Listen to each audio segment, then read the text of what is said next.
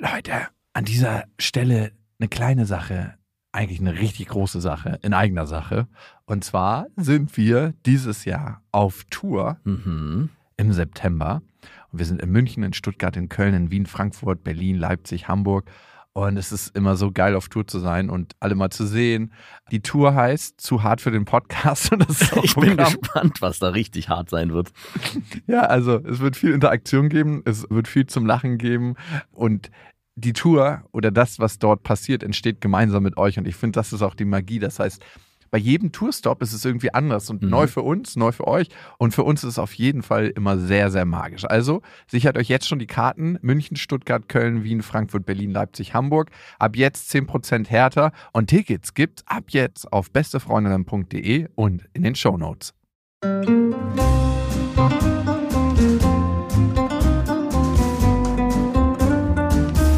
Das sind beste Freundinnen mit Max und Jakob. Schrei ich schrei ich nicht? Und du sagst es mir nicht, aber ich schrei aber nicht. Leg mich doch am Arsch! Der ultra ehrliche Männer-Podcast. Hallo und herzlich willkommen zu Beste Freundinnen. Hallo. Euer Apfelmittel für die Ohren. Mm. Ey, ich war gestern mit Lilla in der Therme. Ich weiß, es ist eine Story für beste Vaterfreunde, aber wir waren so draußen im heißen Wasser ne? und dann kam eine rein, die war mit ihrer Freundin, die hatten beide ein Bikini an. Man kann sich da aussuchen, ob man nackt ist oder mit. Ja. So ein Ärger. Solche Sachen sollen verboten werden. Aber man fühlt sich jedes Mal schuldig, Wenn, man, selber nackt ist. Nee, wenn man selber, man fühlt sich bei beiden Sachen schlecht. A, wenn man nackt ist und alle nur mit Bikini sind und so, wo haben die hier irgendwas an den Regeln verändert? Oder wenn man selber angezogen ist und dann kommen ein paar Nackte rein, dann denkt man auch so sofort, eigentlich müsste ich jetzt unter Wasser meine Hose ausziehen und die so demonstrativ auf den Rand klatschen. Was, was findest du schlimmer? Ich finde schlimmer, angezogen zu sein, wenn alle nackt Ja. sind. Ja, Weil Oh. wenn man nackt ist und andere angezogen sind, denkt man sich, wenigstens habe ich das hier richtig gemacht. und schämen muss mich nicht schämen. entweder der Nackte unter Angezogenen oder der Angezogene unter Nackten. Was ist das Das Schlimmere? ist der erste Weg in den Exhibitionismus. ja, 100 Prozent. Auf jeden schon Fall. durch den Park laufen mit langem Mantel. hatten wir als Kind mal, ne, das uns in Bremen, irgendwie auf dem Steintor, das ist da so eine Gegend. Da habe ich mal eine Weile in der Nähe gewohnt und da ist uns jemand hinterhergerannt, hinterm Auto und hat so den Mantel geöffnet und meine Mutter hat mal im Erdgeschoss gewohnt in der Wohnung, ne? Mhm. Und irgendwann ist sie so in der Nacht aufgewacht und hat gedacht so, irgendwas fühlt sich komisch an. Und dann hat sie zum Fenster geguckt und da stand die ganze Zeit nachts ein Typ, der sie beobachtet hat. Oh. Habt ihr im Erdgeschoss gewohnt? Ja, Mann, habe ich doch gerade gesagt. Das habe ich nicht gehört. Ich war, so in, ich war so auf dieser nackten Mann-Geschichte, die gleich kommen wird. Was hat sie gemacht? Sie hatte so eine kleine Klefftöle damals. Nicht wirklich groß, so eine Fußhupe, die du so mit so einem lästigen Kick einfach von dir entfernen hättest können. Die so, jetzt raus, Basil, schnapp ihn! Und der Mann einfach so weg. Und Basil nicht hinterher. Bei uns war ein Exhibitionist auf dem Fahrrad unterwegs und hat sich immer den Kindern auf dem Fahrrad gezeigt, wo ich mich auch die ganze Zeit gefragt habe, dieses Bild, wie das funktioniert. Wenn er da mit einem langen Mantel so halb mit dem sich damit in seinen Laufrädern. ja, eben, Ich stelle mir auch vor, wie der keinen Sattel hat, sondern so einen, so einen richtigen... nur so eine Stange. Nee, nur einen fetten Dildo, der so raufgemacht wurde auf die Metallstange, Ah. wo er so immer so im Stehen fährt und so hoch und runter wippt. und hinten im Schornstein ist er natürlich angedockt. Auf jeden Fall zu den zwei Frauen, die dann reinkamen. Die eine war rasiert und die andere hat halt alles stehen lassen. Ne? Die Beine, dann hat der Badeanzug so den Busch geklemmt und dann hast du es an den Seiten so rausgucken sehen. Und unter den Armen hast du sogar auch rausgucken sehen, Ja. obwohl sie die Arme am Körper angelegen haben. Nach vorne, den Spries Ja. nach vorne. Genau. Und dann sind die ins Wasser eingestiegen, alles war normal. Auf einmal bewegt sich Lilla wie so eine kleine Schildkröte auf die zu. ja, die schwimmt dann immer so in dem Wasser so. Das ist nicht so tief, dass du halt da drin nicht stehen kannst. Also sie kann da selbst drin stehen. Ah, okay. Und dann ist immer das Gleiche, bevor sie eine peinliche Frage stellt, dass sie so 30 Sekunden wartet und einfach die Leute still anguckt und alle so, "Hm, okay, was kommt jetzt? so, ich weiß nicht, ob sie Spannung damit aufbauen will oder was auch immer. Und dann, Papa? Und ich so, ja, Kind? Warum hat die Frau Männerbeine? Nein, das hat sie nicht gesagt.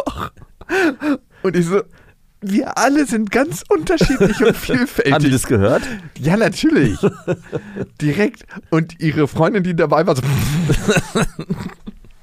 Vor allem kannst du dem Kind nicht böse sein, ne? Das ist ja das Natürlich Problem. nicht. Aber dir kann man böse sein in der Situation. Ey, ich kann auch nichts dafür, dass du, äh, du bist ja der, auf jeden Fall der masochistische Mann, der hier definitiv irgendwas falsch gemacht hat in der Situation. Ja, natürlich habe ich was falsch gemacht in der Sozialisierung, aber ich habe es versucht, in dem Moment zumindest offiziell glatt zu bügeln, indem ich sage, wir alle sind so unterschiedlich und das ist wunderbar. Nein, das hast du nicht gesagt. Der Film ging auf jeden Fall in meinem Kopf an. Ich habe ihr gesagt, in der wirklich O-Ton, wir alle sind unterschiedlich. Papa hat zum Beispiel die Fußform vom Oma. Gucke mal. Und da wollte ich sie dann einfach ein bisschen ablenken, habe meine Füße so aus dem Wasser gestreckt. Und deine beiden Tanten haben die Fußform von Opa.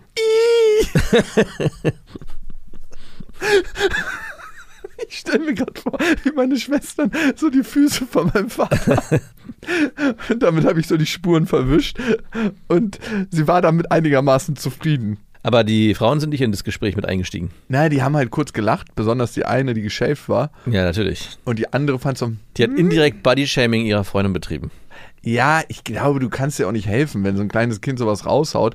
Am Ende hat sie, und das ist krass irgendwie, wenn du so alte Plakate siehst, wo du die Arme hoch hast, ne? Ja. Da war es so völlig normal in den 60ern, 50ern, einen Achselflocati zu tragen. Ja.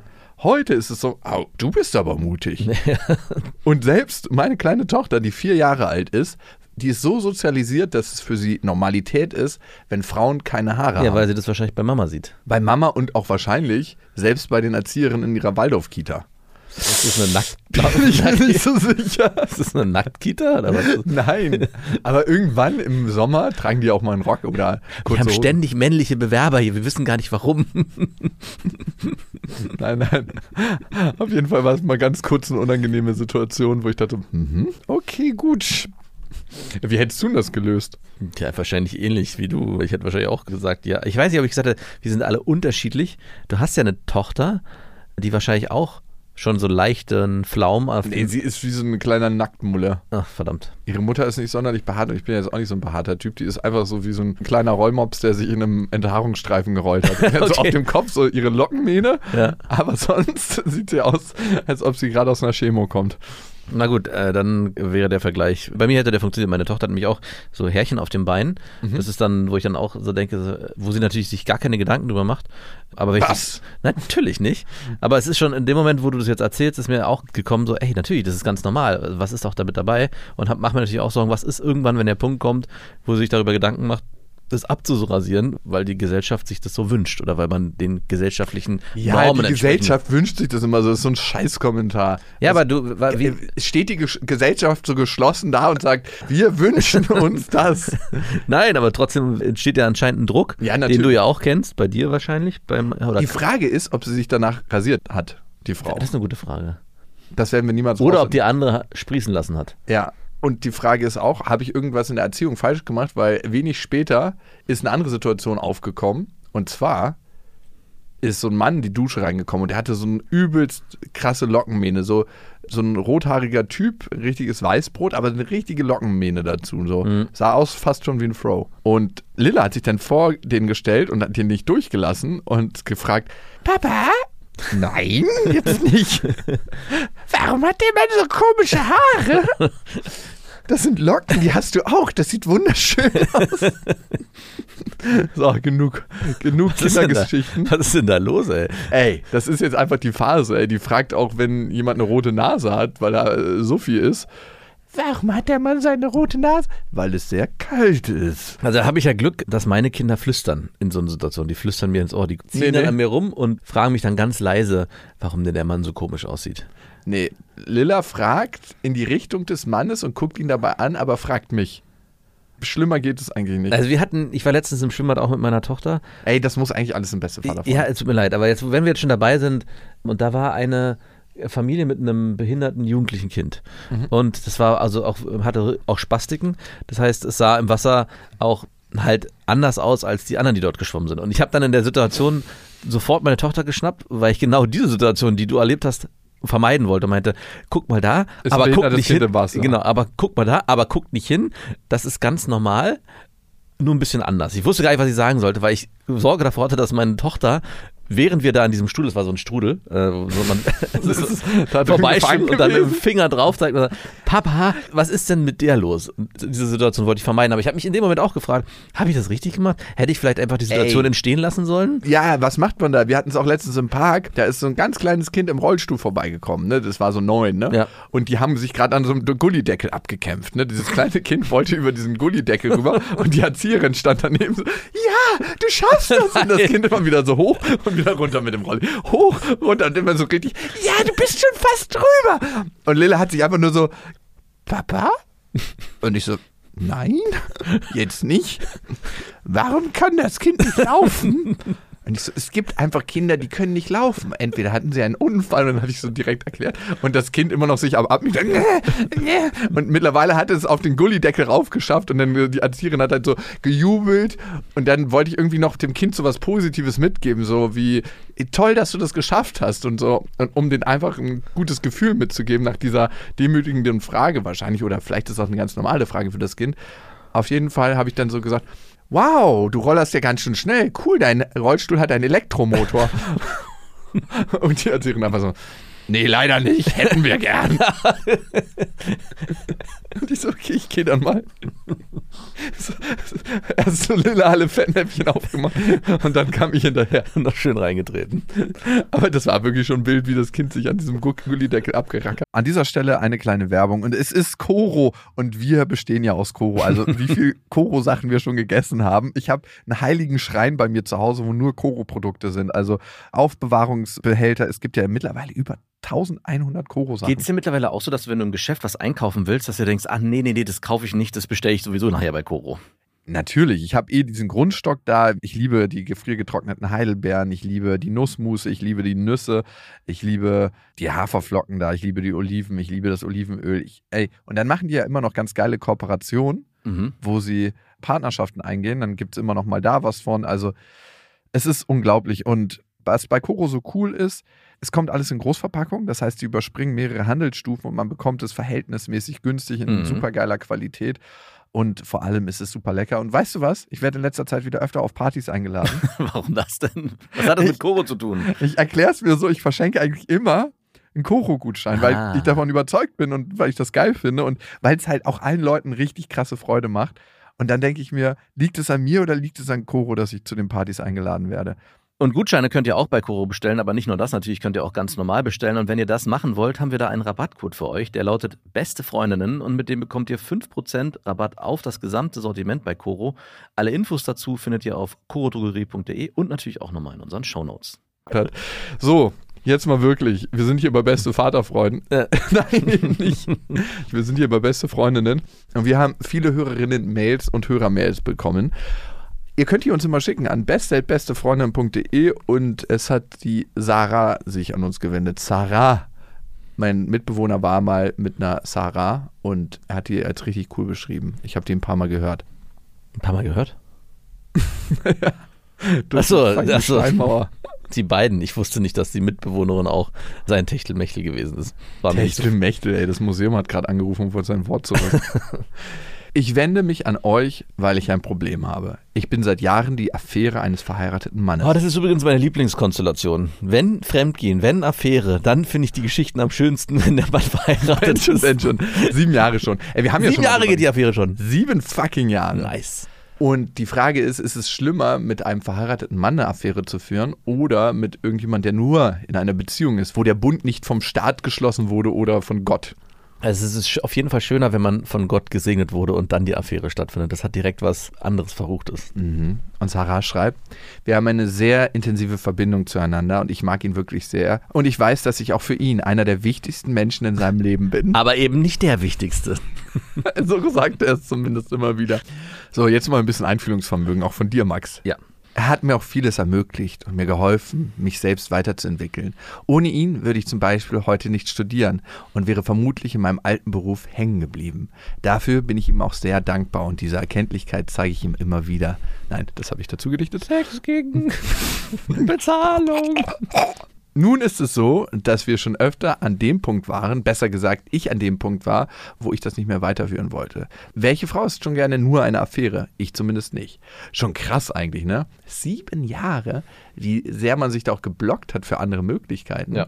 Und wie komfortabel das für den Typen sein muss. Der macht so seine Ehe, hat so seine Affäre, vielleicht ist sie noch nicht mal die erste Affäre, es gibt vielleicht noch eine andere. Ja, wahrscheinlich gibt es auch mehrere parallel. Ja, weiß man nicht. Wie macht ihr das zeitlich? Das Du. ist mir immer ein totales Rätsel. Mir auch.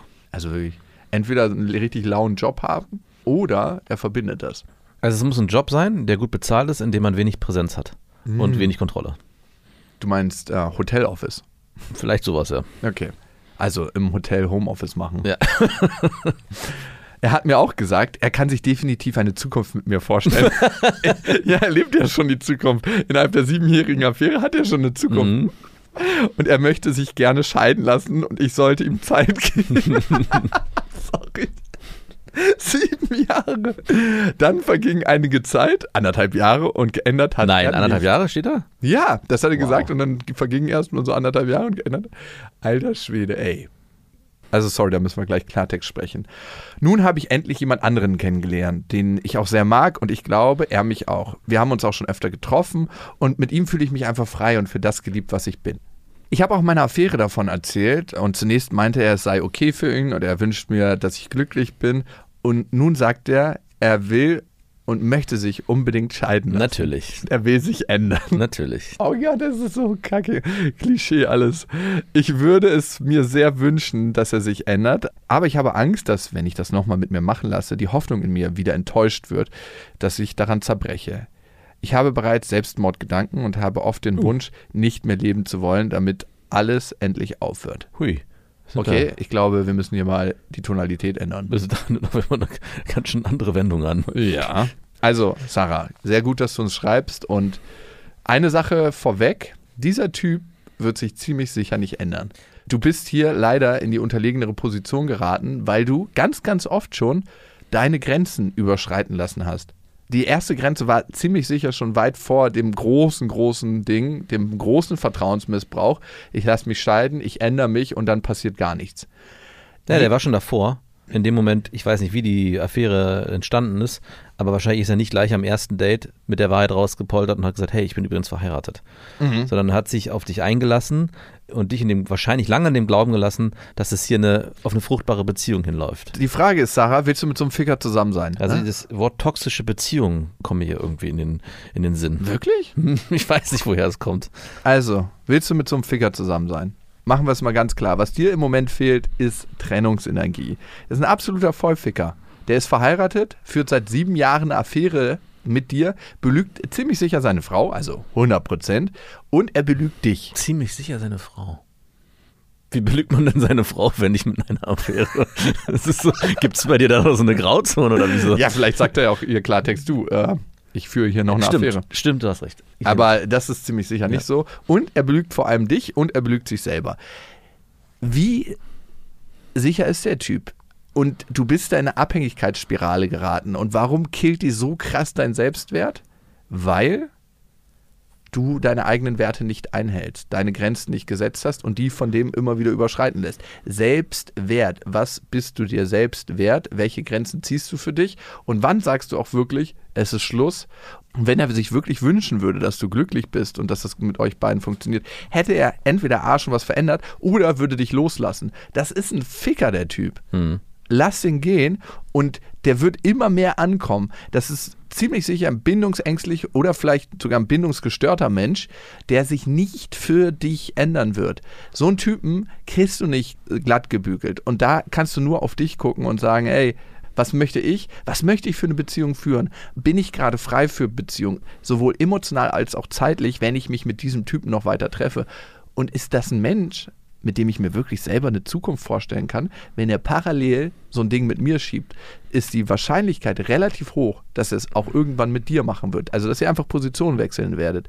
Dass du in die Position seiner Frau gerätst. Also wenn wir da hinkommen sollten. Ja, eventuell. was nicht passieren wird, aber da ist ja dann immer noch die Angst, dass er genau das auch macht.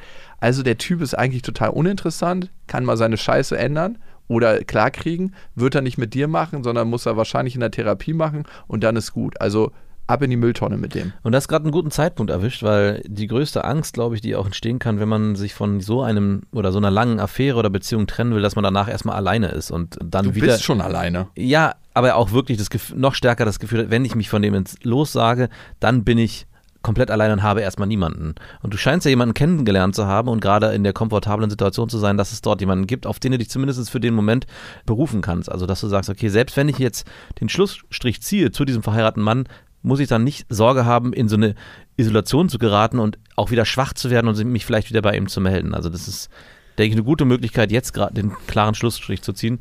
Und bezeichnend ist wirklich, dass er, nachdem du ihm erzählt hast, dass du jetzt jemanden kennengelernt hast, sofort alles verändern will und sich von seiner Frau trennt. Ganz, ganz klare Warnsignale. Also, was ich dir vorschlagen würde, ist, schau mal, was dir wichtig in einer Beziehung ist, was ganz, ganz klare Dealbreaker sind. Christian Hemschmeier hat das mal sehr, sehr gut aufgeschlüsselt, finde ich.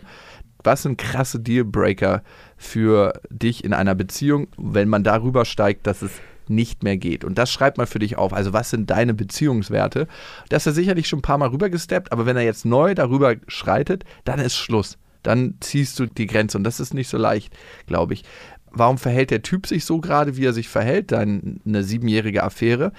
Wir schwanken immer zwischen Autonomie und Bindung und speziell bindungsängstliche Menschen haben ganz, ganz großes Autonomiebedürfnis. Das heißt, die wollen unabhängig sein, die wollen nicht gegriffen werden. Und in dem Moment, wo er merkt, dass du in die Unabhängigkeit gehst mit diesem neuen Typen, sind seine Autonomiebedürfnisse natürlich vollends befriedigt. Und er sagt so, ah ja, krass, die Frau will mich gar nicht mehr so sehr, jetzt muss ich wieder nach ihr hechten und natürlich verändere ich mich. Und das fühlt sich für den Moment für ihn auch real an und er wird auch, sich auch denken, oh ja, ich würde mich verändern und ich mache das alles für dich. Aber sobald du wieder mit diesem Typen in die Bindung gehst und damit seine Bindungsbedürfnisse gedeckelt sind, ist er sofort wieder, oh, die klammert mir eigentlich ein bisschen zu sehr, oh, das ist mir alles hier zu eng, so wie in meiner Ehe auch schon. Ich muss mir noch eine dritte Affäre suchen. Und die Frage ist, willst du in dieser ewigen Spirale leben, ne? Wenn du das irgendwann weißt, dass, wie das Spiel mit dem zu spielen ist. Klar kannst du es dann spielen und es ist easy. Aber hast du da Bock zu? Also ich glaube, sich im Kopf zu behalten, dass, dass diese ganze Story für dich kein positives Ende haben wird mit dem Typen, No. das musst du dir ganz, ganz deutlich vor Augen führen Ja. und klar machen. Und oft ist der Schmerz, durch den du jetzt ziemlich sicher gehen wirst, sehr transformatorisch. A, für dein eigenes Selbstwert zu sagen, hey, ich bin davon losgekommen, aus eigener Kraft. Und für zukünftige Situationen auch aufmerksamer zu sein. Warum bin gerade ich so vulnerabel für diesen Typen? Und da könnte es gut sein, das in der Therapie aufzuarbeiten. Also wirklich in eine Therapie zu gehen, diese Situation, in die du da geraten bist, aufzuarbeiten mit einer Therapeutin, mit einem Therapeuten, weil die ist ja nur exemplarisch für etwas. Also sie steht ja nur als Sinnbild für eine Welt, die in dir drin ist und die sich im Äußeren manifestiert. Wärst du eigentlich dafür, um vielleicht den Schritt der Trennung zu vereinfachen, Seine Frau zu kontaktieren? genau, die Frau auch Meinst du wirklich? Meine ich wirklich. Also es Oh. könnte ja auch ein Thema sein, dass die, wenn das sieben Jahre geht, haben sie aber das anscheinend perfektioniert, dass es nicht auffliegt. Oder der Mann führt eine halboffene, Bezie halboffene Ja, Ehe. aber, mm. Wahrscheinlich nicht. Und es könnte dir helfen, wenn du das möchtest, um eine Trennung hervorzuführen, auch von seiner Seite, wenn du diese Sache auffliegen lässt. Also wenn du der Frau einen Brief schreibst, sodass er auch mit der Situation knallhart konfrontiert wird und wahrscheinlich dann auch nochmal ein anderes Gesicht zeigen wird. Er wird wahrscheinlich dann nicht mehr der liebevolle, zugängliche Affärentyp sein, sondern wird sich wahrscheinlich sehr stark auch von dir distanzieren, Mhm. weil sein Weltbild gerade zerstört wird. Ja, also wie ziehst du da einen ganz, ganz klaren Strich für dich? Du kannst irgendwann sagen, du Christian oder wie auch immer heißt, Christian. Ich habe jetzt einfach mal einen Namen gewählt. Entweder du lässt mich in Ruhe, ich kriege keine Nachrichten mehr von dir, ich kriege keine E-Mails von dir, ich kriege keine Anrufe mehr, du stehst nicht vor meiner Haustür. Oder ich muss Klartext mit deiner Frau sprechen. Mhm. Und das meine ich auch so. Und das ist der letzte Warnschuss. Du kannst es dir aussuchen. Danach wird deine Welt zerstört sein. Und wenn du jetzt anfängst, Scheiße zu machen, gehe ich sofort zu ihr. Glaub mir mal, dass sie mir das glauben wird. Weil sie hat wahrscheinlich eh schon eine Ahnung und ein Gefühl. Und wenn sie es schwarz auf weiß kriegt, durch mich, die in Person vor ihr steht, wird das ziemlich übel. Ja, Du willst mich nicht zu deinem Feind haben. Vielleicht nicht ganz so, aber ja. Und es ist am Ende wie man sich behandeln lässt über so lange Zeit, auch ein Thema mit dem eigenen Selbstwert. Ja, die, die große Schwierigkeit, die- mir gerade noch einfällt, ist natürlich, dass du das Gefühl hast, er hat dich nicht schlecht behandelt, wenn du immer in die Vergangenheit guckst, weil er ja auch scheinbar sehr viel für dich getan hat, zumindest finanziell, indem er dir äh, ermöglicht hat, sich beruflich umzuorientieren. Ich habe das so verstanden, dass er eigentlich nur ihr die Perspektive aufgemacht hat in Gesprächen und ihr dann den Rücken gestärkt hat. Ich habe es anders verstanden. Ich habe wirklich so verstanden, dass Sugar er Daddy oder was? hm, in die Richtung, dass er Nee, wirklich glaube ich nicht. Aber gut. Mittel verwendet hat. Aber mag, auch ist er am Ende ist Geistige auch, oder materielle genau. Mittel. Genau, äh, du hast dich auf jeden Fall sehr unterstützt von ihm gefühlt und auch die Beziehung für dich als bereichernd wahrgenommen, weil er dich in eine Richtung gelenkt hat, die dir heute ein besseres Leben verschaffen hat. Also von daher wird es wahrscheinlich sehr schwer sein, auch das alles sich bewusst zu machen, dass eigentlich er aber ein krasses Arschloch ist. Safe. Was glaubst du, würde den Mann zur Veränderung bewegen? Also das, was, ich, was wir eben schon aufgemacht haben, die Androhung, würde zumindest für diese konkrete Situation einen Handlungsdruck hervorrufen. Aber langfristig muss der sich, glaube ich, wie du auch schon gesagt hast, überhaupt erstmal darüber bewusst werden und in, eine Therapie. Ansonsten kommt er da gar nicht raus. Das Problem ist ja auch, dass seine Seite gar nicht so Leidensdruck hat. Ne? Nee, überhaupt nicht. Also in dem Moment, wo wir keinen Leidensdruck haben, gibt es ja auch nicht die Notwendigkeit für eine Veränderung. Und Leidensdruck kann aus dem Inneren heraus entstehen, aber Leidensdruck kann auch durch eine Empathie für das Umfeld entstehen. Mhm. Und das scheint er gar nicht zu haben. Also A, die Frau, mit der er ist, die Ehefrau, ich weiß nicht, wie die Ehe aussieht, das können wir jetzt nur vermuten, und auch mit der Affäre, mit der er ist. Für die hat er eigentlich gar keine Empathie für diese Situation. Nee, überhaupt nicht. Und äh, vielleicht hat er auch gar keine Empathie für sich selber. Wer weiß. Eigentlich müssen wir Mitleid haben mit ihm. Okay, komm mal hier in meinen Arm. Ich, Ich würde halt gerne mal so einen Typen auch mal hier zum Interview haben. Aber wir haben ja die andere Seite schon gehabt. Ich hätte gerne mal so einen, so einen Ja. richtigen Frag mich was.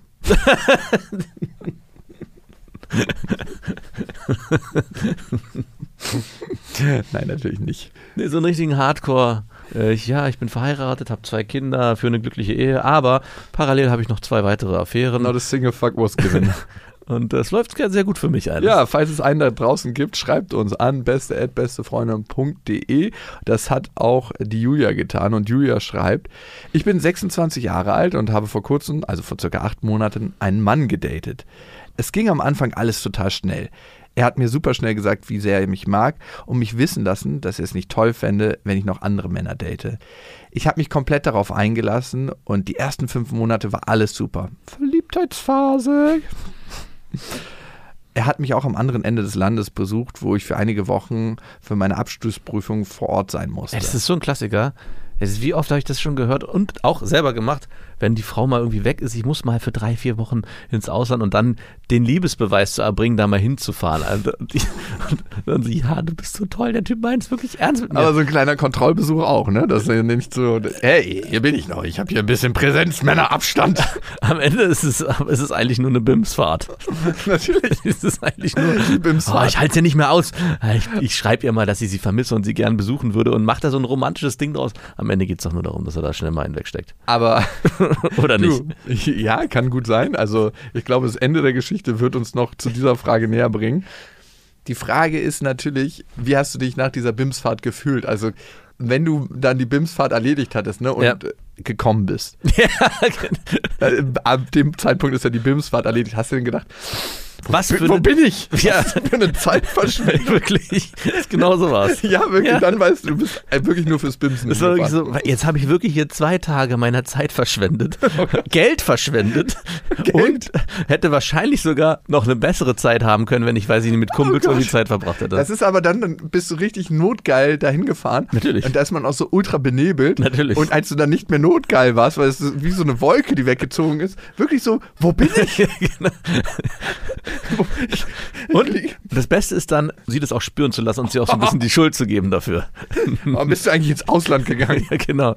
Weißt du eigentlich, und jetzt gibt sich mal eine zweite Runde? Oh Gott, oh Gott. nee, natürlich nicht. Aber so dieses schon, es entsteht schon so ein Gefühl, so, wann, was habe ich hier getan? War es das überhaupt wert? Ja, Widerlich. richtig, richtig widerlich. Aber am allerwiderlichsten finde ich Männer, die denken, weil sie sich bei Dating-Plattformen anmelden und dann eine Frau treffen, dass es da immer ums Bimsen ging, gehen würde. Ja. Also so eine gibt es ja auch. Soll es geben.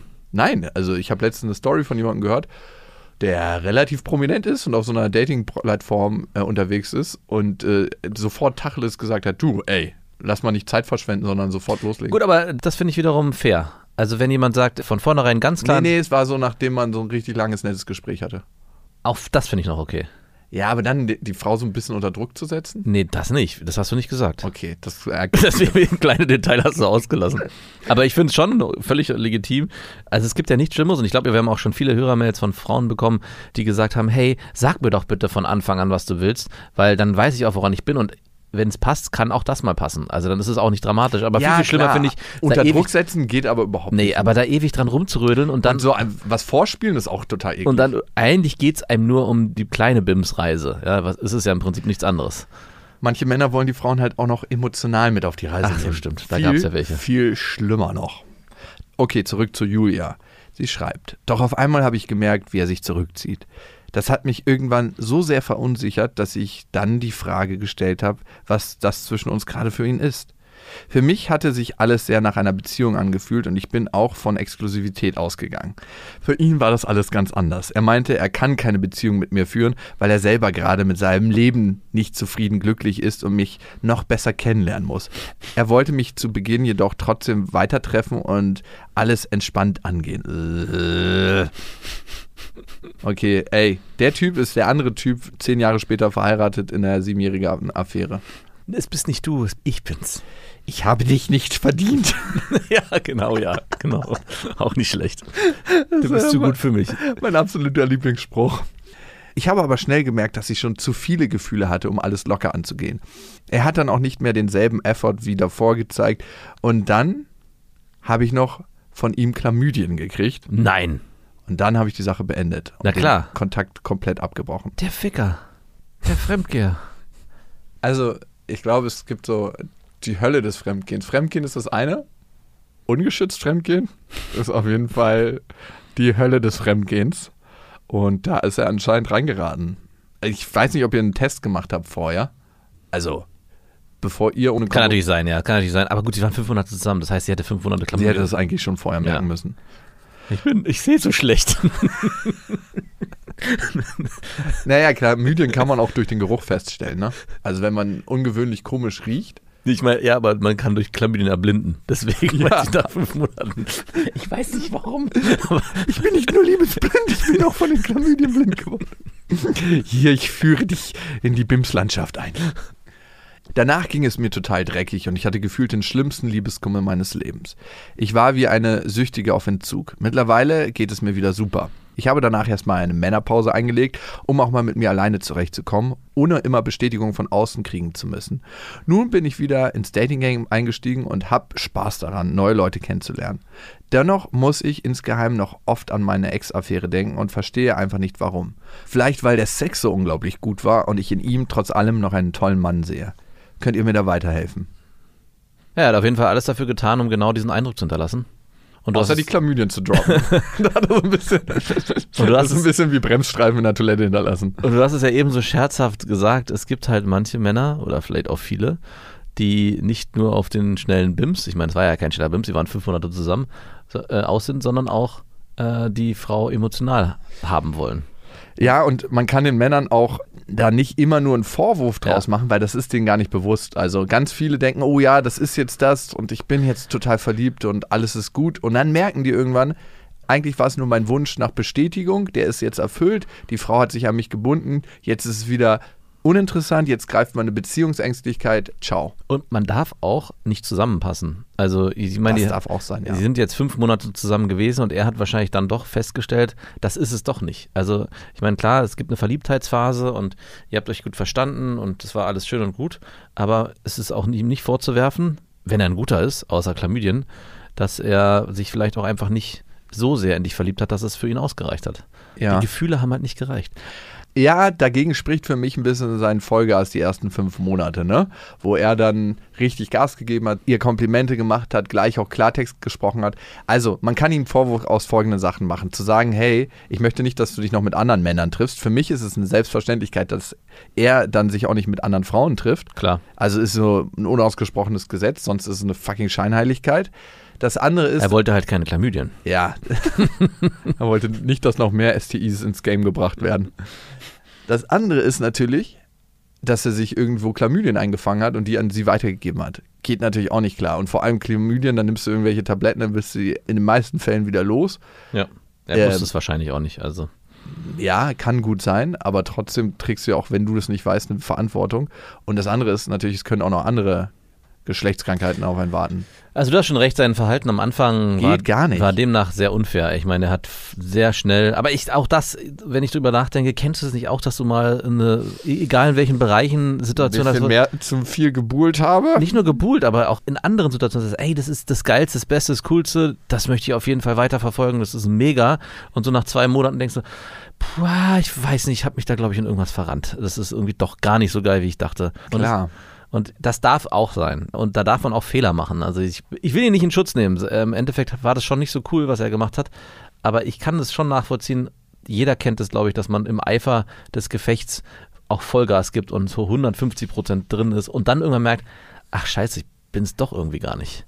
Und Julia, du hast ja gefragt, warum du immer noch an diesen anderen Typen denken musst, an den Chlamydi. Und warum der immer noch in deinem Kopf rumgeistert. Gib ihm erstmal einen Spitznamen, er heißt ab jetzt Chlamydi. Und der braucht auch einen negativen Spitznamen. Das Ding ist, du hast eine Sache beschrieben. Du hast dann erstmal für dich ein bisschen dir Zeit genommen, um dir nicht mehr die Bestätigung von außen zu holen. Das scheint also ein altes Muster gewesen zu sein. Diese Bestätigung durch Männer, ich bin doch was wert. Das haben sehr, sehr viele. Das habe ich auch mit Frauen ganz lange gehabt. Und ich weiß nicht, ob es ganz in mir erloschen ist.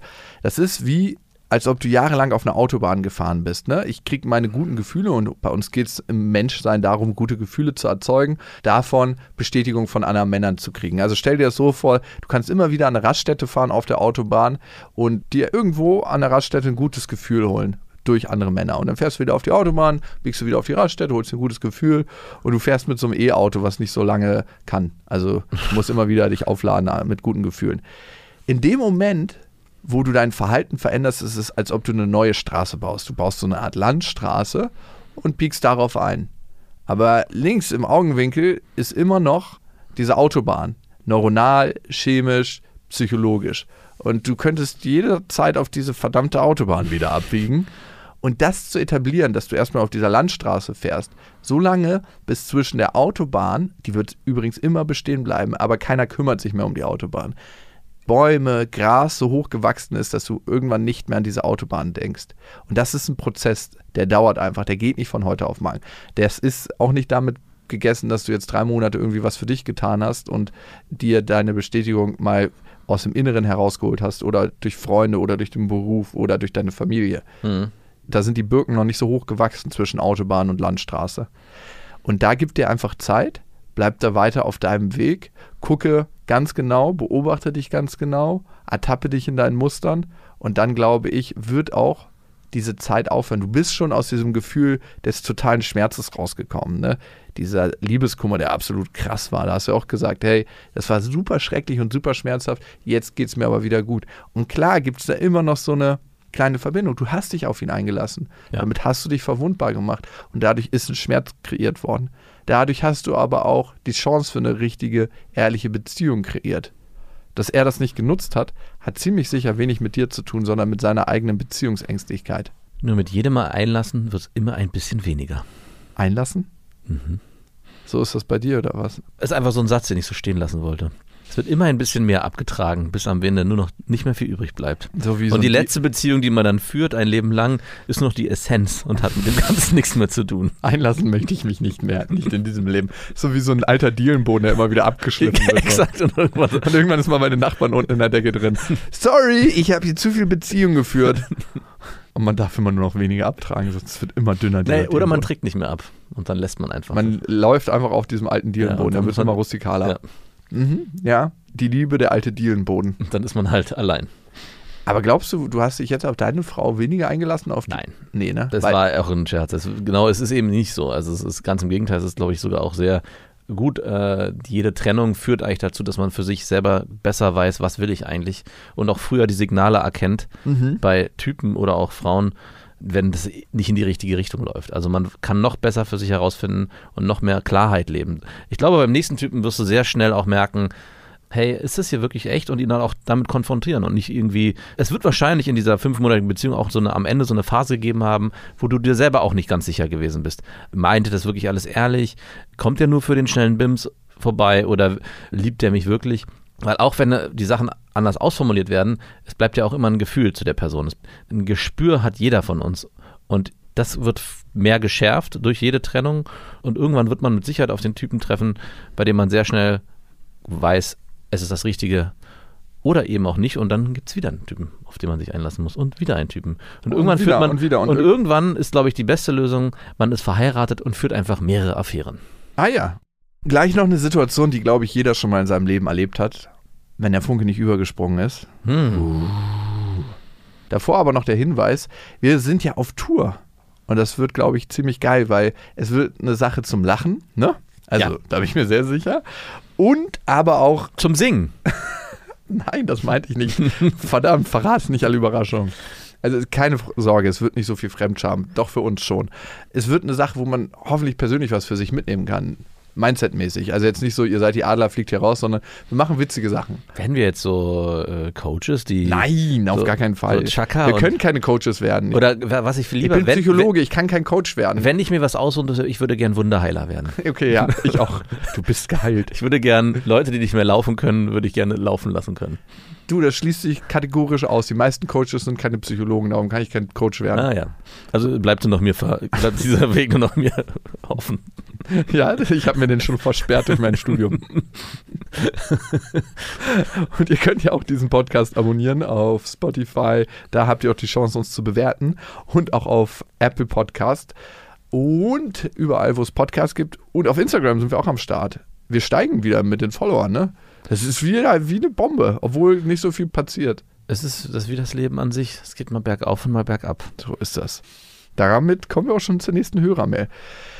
Letzte Woche habe ich mal wieder eine Abfuhr bekommen. Ich muss gestehen, die war sehr freundlich, obwohl immer noch Luft nach oben ist. Aber zumindest wurde er dann nicht einfach geghostet. Hier seine Nachricht, nachdem er Samstag spätabend eine Stunde nach Hause gefahren ist und sich bis Montag nicht gemeldet hat und ich gefragt habe, ob er gut nach Hause gekommen sei, da es ihm auch nicht so gut ging. Hey, ja natürlich, ich bin sicher nach Hause gekommen und es geht mir wieder gut. Ich habe mir Gedanken gemacht über uns. Ich finde dich sehr sympathisch. Okay, ab da weiß man, bang, Abfuhr. Witzig und intelligent. Habe das Gefühl, dass das von meiner Seite für nicht mehr ausreicht. Bei mir würde der Funke nicht überspringen. Ich würde gerne mit dir mal wieder was essen gehen oder ein Bier trinken oder auch zwei. In Klammern. Bimsen. Das ist eine ganz klare. Ich habe Bock auf eine Affäre mit dir. Vielleicht noch nicht mal das, aber Bimsen würde ich dich schon gerne. Aber ich habe keinen Bock auf eine Beziehung. Ich bin nicht gut in sowas und denke, du verstehst, was ich sagen will. Ich, ich, ich, ich. Ich meine, man soll ja mit Ich-Botschaften kommunizieren, aber hier ist sehr viel Ich unter. Ich hätte dir heute auch noch geschrieben. okay. Mich interessiert dieser Funke. Ich meine, ich habe den Typen zweimal gesehen, fand ihn ganz interessant und hätte auch Lust gehabt, ihn besser kennenzulernen. Es ging auch so rein gar nicht zwischen uns, obwohl er mir später noch schrieb, dass er natürlich daran gedacht hätte, aber das hätte er unfair gefunden. Oh. Was für ein edler Ritter. Ich würde gerne mal mit dir wieder ein, zwei Bier trinken. Was finden? Ey, wie ist das bei euch mit dem Funken? Seht ihr immer bei einer Frau sofort etwas oder kann das auch durchs Kennenlernen entstehen? Meine internen Forschungen haben ergeben, dass es sich bei Frauen entwickeln kann und bei Männern eher weniger. Denn ein guter Freund behauptet auch, dass die Frau irgendetwas haben muss. Das würde ja aber auch zu dem männlichen Jagdinstinkt passen, oder? Dem widerspreche ich vollkommen. Ja, voll. Also, ich würde es ein bisschen unterteilen wollen. Es gibt Frauen, da merkst du sofort, da spürst du eine Anziehung und du möchtest was mit denen entweder, und das ist in erster Linie so, auf körperlicher Ebene haben oder natürlich auch on top kennenlernen. Die gibt es, da hast du sofort den inneren Impuls, bang.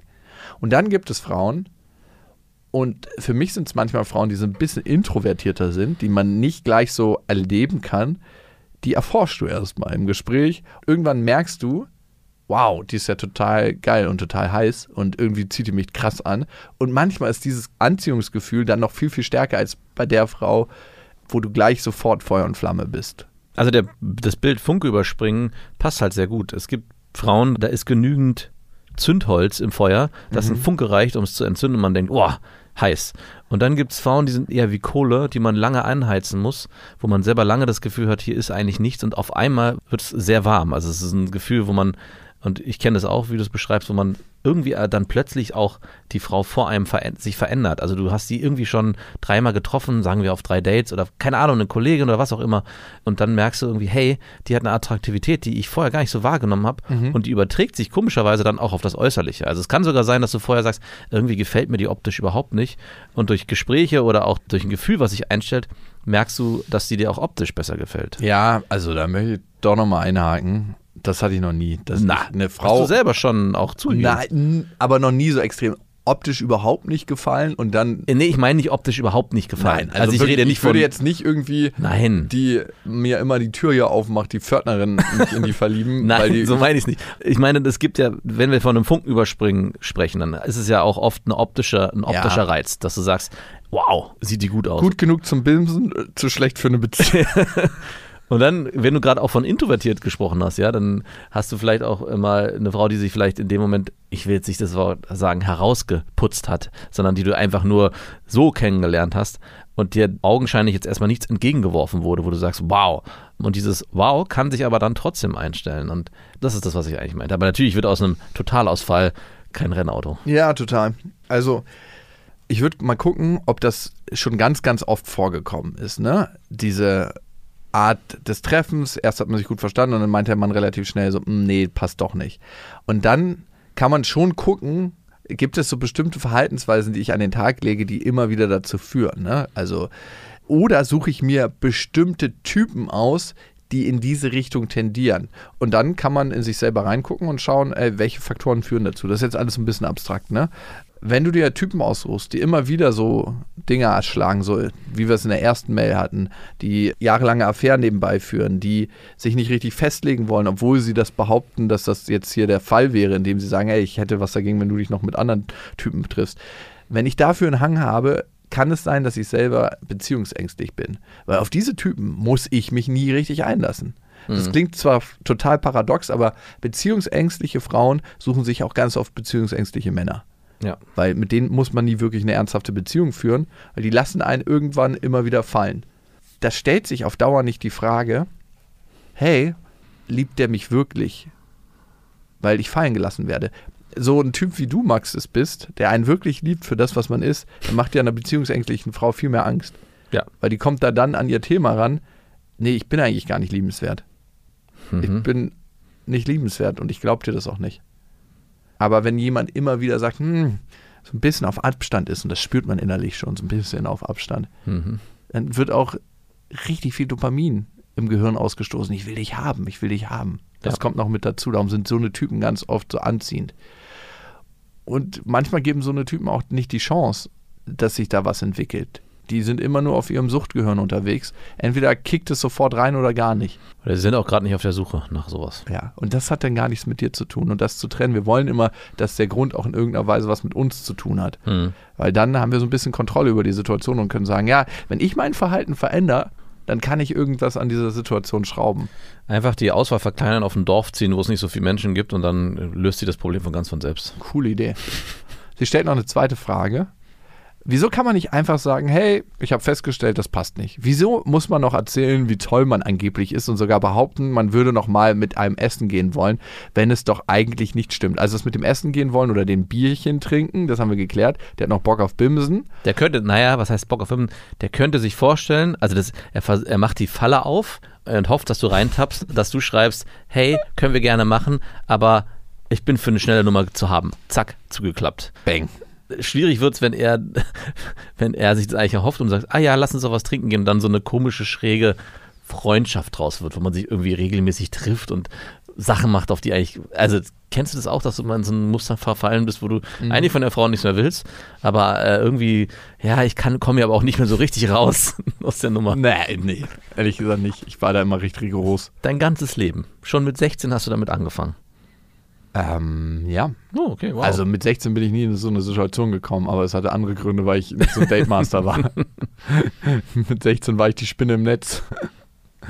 Nein, hatte ich tatsächlich noch nicht. Ich hatte es auch tatsächlich noch nicht, dass ich so lange innige Beziehungen zu meinen Ex-Freundinnen noch geführt habe und mit so Austausch Nein. und kann ich dir noch irgendwie helfen dabei, den Umzug zu regeln und so. So eine Männer treffe ich ja immer wieder, Ja. die so wie Fliegen an den Frauen noch Ja. über Jahre kleben. Denke ich mir immer so, ey, willst du noch was von Mein der? Was Ex-Freund kommt nachher noch vorbei und hilft beim Umzug. Hä? Dann lerne ich den auch mal kennen. Cool. Ich habe da auch noch ein paar Sachen zu transportieren. Ja, warum macht er das, ne? Warum möchte er dir noch ein gutes Gefühl geben und ist eigentlich nicht ganz klar und sagt, hey, ich habe irgendwie das Gefühl gehabt, das passt nicht. Das macht er nicht, weil er dir ein gutes Gefühl geben will, sondern weil er selber kein schlechtes Gefühl bei sich möchte. Es erzeugt er mir ein ganz gutes Gefühl, ey, wenigstens habe ich ihr noch ein gutes Gefühl gegeben, dann ist es nicht ganz so schmerzhaft, das redet er sich ein. Hm. Und ist ja eine ganz tolle Frau, konnte ich ihr noch ein paar Komplimente machen. Dann geht sie mit einem guten Gefühl aus der ganzen Sache raus und ich bin auch rein. Ich bin rein, mich trifft das nicht. Und das muss man dann einfach wissen. Auch da ist er in irgendeiner Form feige. Und natürlich ist auch ein Prozentsatz dabei, wo er dich wirklich gut findet und wo er sagt, hey, du bist eine coole und nette Frau und der fucking Funke ist einfach nicht übergesprungen. Ja, es kann auch eine ganz einfache Form der Höflichkeit sein. Mhm. Aber du hast mich nicht verdient. Äh, ich habe dich nicht verdient. Ein neuer Klassiker. Ist ab jetzt ins Repertoire aufgenommen, oder? Du hast mich nicht. Nein, ich noch so Versprechen dabei. Ja, stimmt, so Versprechen auf Verschreiben. Die Nachricht ist raus, schnell gelöscht. Ich muss es noch mal kurz sehen. Das müsste man dann irgendwie sich. Oh, ich habe da vorhin. Ich habe dich nicht verdient. wollen. Ein freudscher Verschreiber. Ja, ganz oft ist es die Akzeptanz, dass wir mit der Situation nicht so viel zu tun haben, wie wir denken. Klar, Auswahl, vielleicht auch Verhalten ein Stück weit, da kann man ein paar Mal drauf gucken und manchmal gerät man einfach an Menschen, wo es nicht passt. Und es passt viel öfter nicht, als dass es passt. Oh ja. Und da- das machen wir uns manchmal gar nicht so bewusst, ne? ja. Wie oft, wenn ich eine Frau auf der Straße ansprechen würde, passt es nicht, weil man sich entweder nicht leiden kann, sie einen Freund hat, sie gerade nicht in der Stimmung ist, was auch immer. Und dabei ist es so offensichtlich, auch bei ganz normalen Freundschaften hat man ja auch ein krasses Auswahlverfahren. Also auch da passt es ja ganz oft nicht. Wie oft hat man Leute kennengelernt und gleich gemerkt, ja, ist zwar ganz nett, aber befreundet sein werde ich mit dem wahrscheinlich nie. Nein, super, super oft. Also die wenigsten Menschen, und so ist es natürlich auch im Dating-Game, die man trifft, finde ich, mit denen möchte man jetzt eine richtige Freundschaft führen. Ja. Oder? Ja, Bin ich dann nur so? nein. Okay, check. Ja, damit vielen Dank, dass du uns geschrieben hast an beste@bestefreundinnen.de und an die Mailadresse könnt ihr uns natürlich auch schreiben. Wir hören uns. Bis dahin. Wir wünschen euch was. Das waren Beste Freundinnen mit Max und Jakob. Jetzt auf iTunes, Spotify, Soundcloud, Deezer, YouTube und in deinen schmutzigen Gedanken.